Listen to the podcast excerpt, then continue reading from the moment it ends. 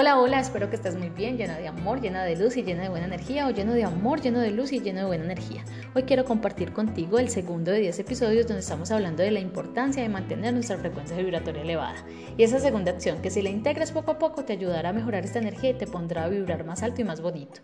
Si no has escuchado el primer episodio, te invito a que lo escuches, se llama Los Pensamientos y en él encontrarás herramientas para ir integrando día a día y empezar a generar resultados diferentes. Hoy hablaremos de las compañías, pero antes recuerda que la importancia de mantenernos vibrando alto, vibrando bonito, vibrando en amor, es que es la forma que tenemos para atraer a nuestra vida las cosas que queremos manifestar. De ahí la importancia de mantenernos en alta vibración para poder manifestar cosas especiales. Les decía que hablaremos de las compañías y este es un episodio fuerte teniendo en cuenta que las compañías tienen que ver con nuestro entorno inmediato y ese entorno está compuesto por nuestros amigos, nuestra familia, nuestros compañeros, todas esas personas que amamos y que nos cuesta escuchar que muchas de ellas nos están volviendo mierda a la vida y nosotros o no nos hemos dado cuenta o ya nos dimos cuenta y lo seguimos permitiendo. Vamos a empezar.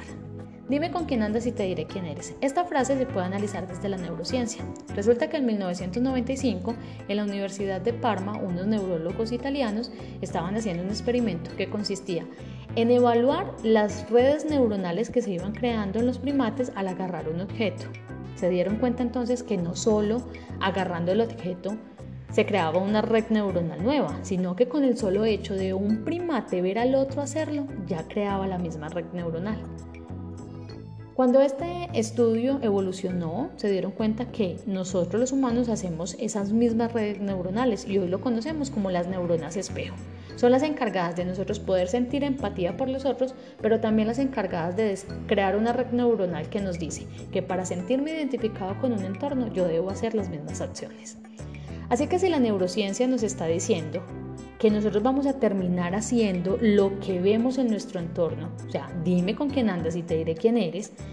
¿Por qué carajo seguimos en el mismo entorno hipertóxico que nos, nos está dejando crecer con las mismas personas que están en carencia, en queja, en miedo, en odio? y no nos salimos de ahí, porque lo importante de todo esto es que ese estudio y esas neuronas espejo aplican Igual para lo bueno, cuando nosotros estamos rodeados de personas que están en otro nivel de vida económico, emocional, espiritual, pues mm, por neuronas espejo y por red neuronal vamos a terminar haciendo lo mismo. Entonces aquí tengo como cinco puntos para empezar a cambiar esto y empezar a mover nuestra, nuestro entorno de otra manera. Lo primero vamos a hacer una evaluación de nuestro entorno. ¿Qué estoy viendo? ¿Qué es lo que estoy atrayendo todo el tiempo? En mi entorno solamente hay personas que están en queja, en miedo, en carencia, vibrando bajito. Recordemos algo importante y es que todo lo que se acerca a ti tiene que ver contigo. ¿Sí? Todo lo que se acerca a nosotros tiene que ver con nosotros mismos, con nuestro interior. Entonces, si estamos en un eh, entorno muy, muy tóxico, pues es porque tenemos que empezar a mirar para adentro qué es lo que estamos creando y qué es lo que estamos atrayendo. Entonces, primero vamos a evaluar el entorno. Después vamos a filtrar los aspectos de la vida que quiero mejorar. Esto lo hablamos en el primer episodio y es recordar que no tenemos la vida vuelta a mierda en todos los aspectos, que simplemente vamos mal en uno que otro y que en ese es que vamos a poner nuestro enfoque para poder salir de ahí. Entonces, al filtrar cuál es ese aspecto de la vida que quiero mejorar, pues voy a buscar las personas que ya hayan estado en ese camino o que ya lo hayan logrado para yo empezar a acomodar esos pasos que ellos dieron a mi vida, empezar a integrar las mismas acciones y poder generar un resultado igual. Esto me da pie para hablarles del cero. ¿Y es quién es tu cero? Resulta que el cero es esa persona súper top que cada uno de nosotros admiramos y que decimos, ¡hey, qué bien! O sea, en, en eso que se destaca esa persona, yo quiero hacer lo mismo, quiero llegar a él pues arranco de cero, de cero de él. Entonces estudio a la persona, miro cuáles fueron sus pasos, porque estas personas no llegaron a ese resultado de la noche a la mañana. Ya vivieron muchas cosas que si nosotros somos un poco más humildes y vemos y estudiamos qué fue lo que ellos fueron haciendo y cuáles fueron sus fracasos y cuáles fueron sus errores para nosotros no cometerlos, pues vamos a generar un resultado igual de importante. Entonces, muchachos, hay muchas cosas que ya están inventadas, que muchas personas ya vivieron, pero que nosotros, por nuestro ego tan grande, no nos permitimos decir, venga, ¿cómo lo hizo? Yo lo voy a estudiar y si a la persona le puedo preguntar, pues entonces me voy a acercar a ella para empezar a generar un resultado diferente y es mi cero. Entonces busca tu cero. Piensa por un segundo, ¿quién es tu cero? ¿Quién ya hizo algo en lo que tú te quieres destacar? También vamos a evaluar de quién vienen los consejos, de quién vienen todas estas cosas que normalmente nos dicen, qué ha creado. Entonces la persona que dice, no, ay, qué pereza, no a toda hora corriendo para para darle explicaciones a otra persona corriendo por otro, o sea, y si es uno igual termina chillando, y no, que parece, yo más bien me quedo sola. Pues ¿cuál es el resultado? Que está sola, ¿sí?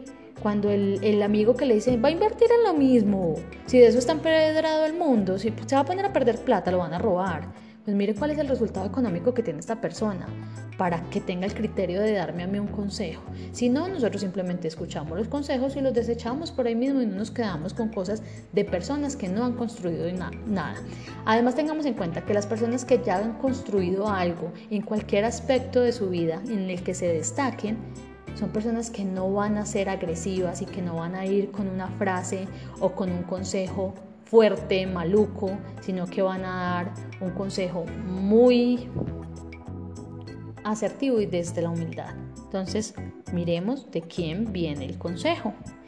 Y la última y no menos importante es, de hecho yo creo que es la más importante, entrega responsabilidades. ¿Y qué es entregar responsabilidades?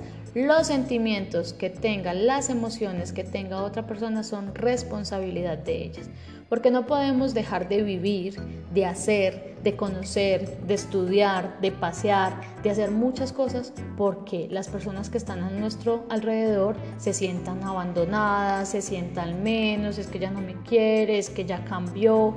No, las personas que realmente sienten un amor genuino y profundo por nosotros van a estar ahí siempre, Siempre, así ellos no vayan en ese mismo tren, siempre van a estar ahí para apoyarnos, para querernos, pero hay personas que sienten una sensación de abandono que no es responsabilidad de nosotros, mantenérselas, mantenerlas ahí para que no se sientan abandonadas, mantenernos ahí estáticos y sin evolución en nuestra vida para que el otro no se sienta mal y no sienta que lo estamos dejando a un lado.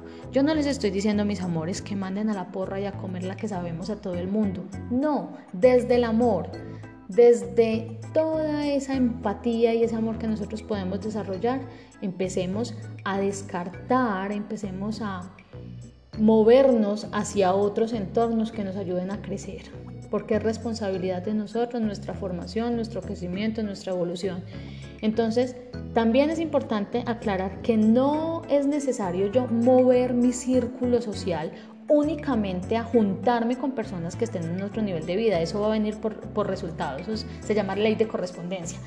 Es ¿Cómo empiezo a buscar el salirme de ese entorno? Entonces, ¿cómo no le doy fuerza a sentarme a escuchar la queja y el chisme y el dolor del otro, cómo le hace daño al otro, cómo critican al otro, sino que más bien yo busco un libro, busco un video, busco personas que estén en ese mismo camino para yo empezar a mejorar esa energía y a meterme en ese cuento y enrolarme con eso.